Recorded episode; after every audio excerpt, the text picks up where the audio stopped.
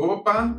Na edição 63 do podcast Centrado e com o Norte, o embate entre o palhaço do Planalto e a virose pandemoníaca que assola aquilo que se convencionou chamar de mundo.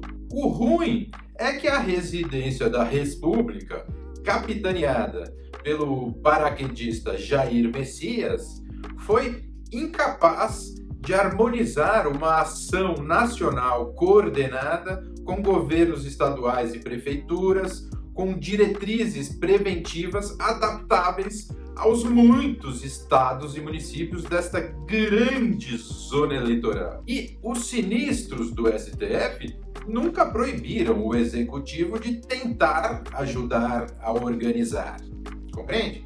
Então, as urnas pesaram mais do que a pátria ofegante e o Jair, muito do Malaquias, resolveu acirrar um fla-flu de várzea entre vidas e economia, turbinando um falso dilema a troco de banana e atiçando uma penca de governadores rampeiros e assanhadinhos para um teatrinho mambembe, tudo sob os holofotes da mídia hipocondríaca. E aí falou pelos cotovelos, deu bom dia a cavalo para burro e ainda criou de lambuja outro fla-flu gratuito, como garoto propaganda dos frascos e comprimidos. A acusação de que o Messias é um genocida porque avacalhou o isolamento pressupõe ver um dolo invisível e achar que o isolamento eterno e restrito salvaria o planeta,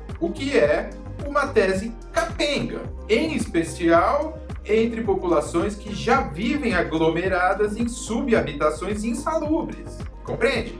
E o mesmíssimo palhaço do Planalto que deu mau exemplo e armou um circo perante uma chance perdida de mobilização cívica teve também méritos. Auxílio emergencial, acesso a crédito, flexibilização trabalhista, o SUS, apesar de todos os pesares, é um sucesso e a saúde pública foi irrigada com recursos federais do Oiapi ao Chuoque.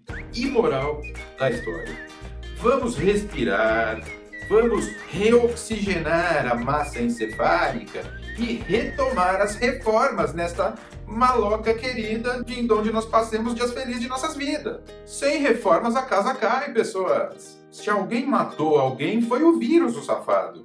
E se alguém salvou alguém, foram os médicos, os danados. Honestamente, agora, mais ciências, inclusive as ciências econômicas, e menos confusão mental, até derrotar o mosquito do coronavírus. Compreende? Beijo no cérebro.